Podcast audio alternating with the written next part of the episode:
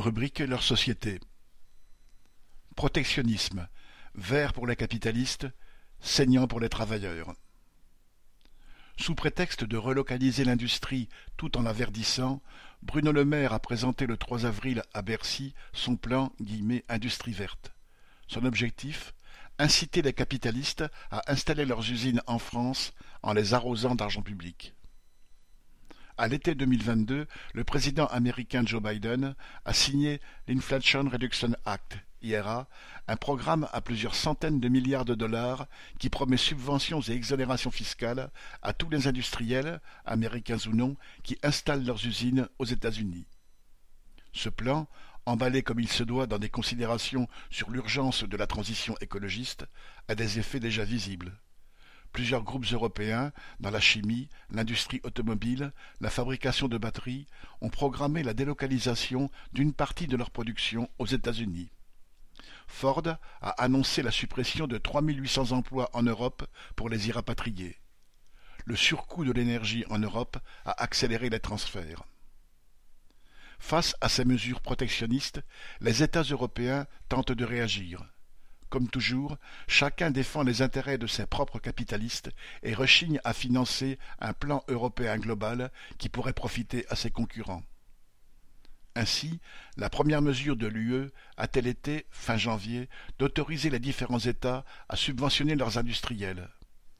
Au diable la concurrence, guillemets, libre et non faussée, et vive la loi du plus fort.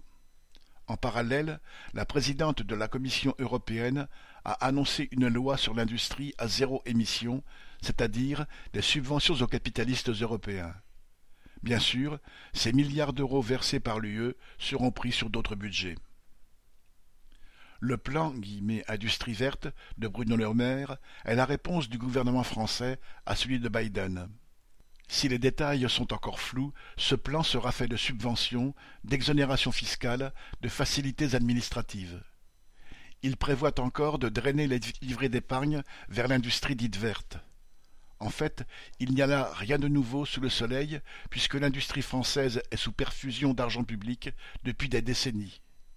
Citation, le carnet de chèques français ne pourra pas être aussi généreux que l'américain, se désolait le journal Les Échos. La générosité de l'État vis-à-vis de ses capitalistes est proportionnelle au poids de l'impérialisme français. Pour les travailleurs, l'exacerbation de la concurrence entre l'Europe et l'Amérique et le retour massif du protectionnisme, bien mal camouflé sous un vernis écologique, signifient des sacrifices. Les aides publiques et les exonérations seront autant d'argent manquant pour les écoles, la santé ou la retraite.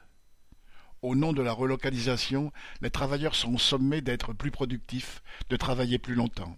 La transition énergétique sert de prétexte à la hausse massive des prix, tandis que la compétitivité exige le gel des salaires. La transition qu'il faut imposer d'urgence, c'est celle du capitalisme vers une gestion collective de la société. Xavier Lachaud